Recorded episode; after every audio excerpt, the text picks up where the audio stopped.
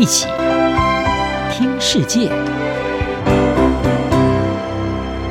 欢迎来到一起听世界，请听一下中央广播电台的国际专题报道。各位听众朋友，大家好，今天要为各位播报的国际专题题目是：为环保或选举，拜登延后引爆碳弹，能否继续走下去？美国总统拜登于一月二十六号宣布暂停批准液化天然气的新出口申请程序，目的是审查这些新液化天然气设施对气候可能产生的影响。拜登的决定赢得气候环保人士的赞扬。《纽约时报》指出，此次审查将由能源部国家实验室进行，并且征询民众意见的时间。预计将持续数个月之久，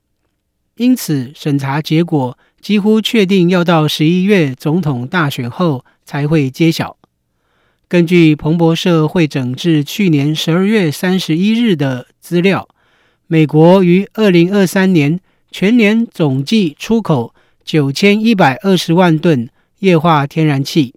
创下美国外销纪录，并首次超过全球主要供应国。澳洲及卡达成为全球最大的液化天然气出口国，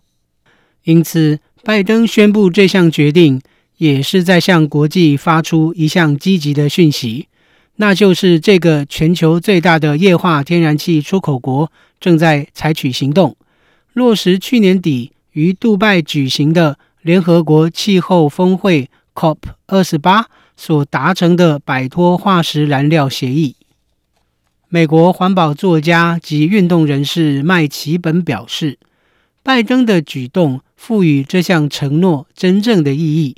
他并且认为，推迟新的液化天然气出口计划是美国总统至今为对抗化石燃料产业所做的最重大事情。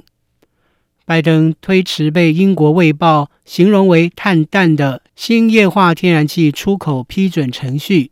以其中位于墨西哥湾沿岸的 Calcasieu Pass 二号厂计划为例，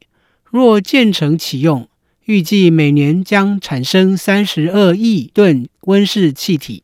接近整个欧盟和美国的年排放量，严重危及避免灾难性全球暖化的希望。不过，尽管拜登此举获得气候活动人士的赞扬。但同时也遭到化石燃料组织及共和党人士的反对与批评。极力争取再度问鼎白宫宝座的前总统川普，一向支持开采更多石油和天然气，以达到能源自给自足，并攻击拜登阻碍该行业的发展。针对拜登的决定，川普竞选发言人莱维特说：“又一个灾难性的自我伤害。”将进一步损害美国的经济和国家安全。美国参议院共和党领袖麦康纳也指责拜登的决定是全然违背美国在世界舞台上的利益。石油和天然气产业团体联盟则致函拜登政府，抱怨这项决定只会增强俄罗斯的影响力，并危及美国的就业机会。不仅是美国业者。欧洲与日本商界也认为拜登此举将对能源市场造成重大干扰，呼吁撤回这项决定。美国商会全球能源研究所所长德宾指出，美国液化天然气已取代俄罗斯的天然气和煤炭，在能源转型中发挥重要作用。德宾认为，政府决定冻结对新液化天然气接收站的审查。令人深感不安，并在全球范围内引发重大风险。我们在世界各地的盟友已经非常明确地表示，他们需要更多的美国液化天然气。白宫应该倾听。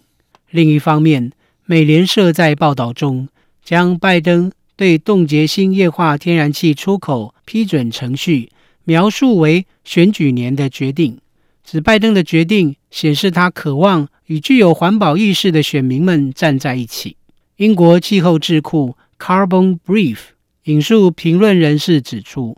拜登政府做出这项决定，很可能是为了吸引年轻人和优先考虑气候行动的民主党基础成员。民调显示，拜登因其支持以色列在加沙的军事攻击行动，在美国国内引起反对声浪，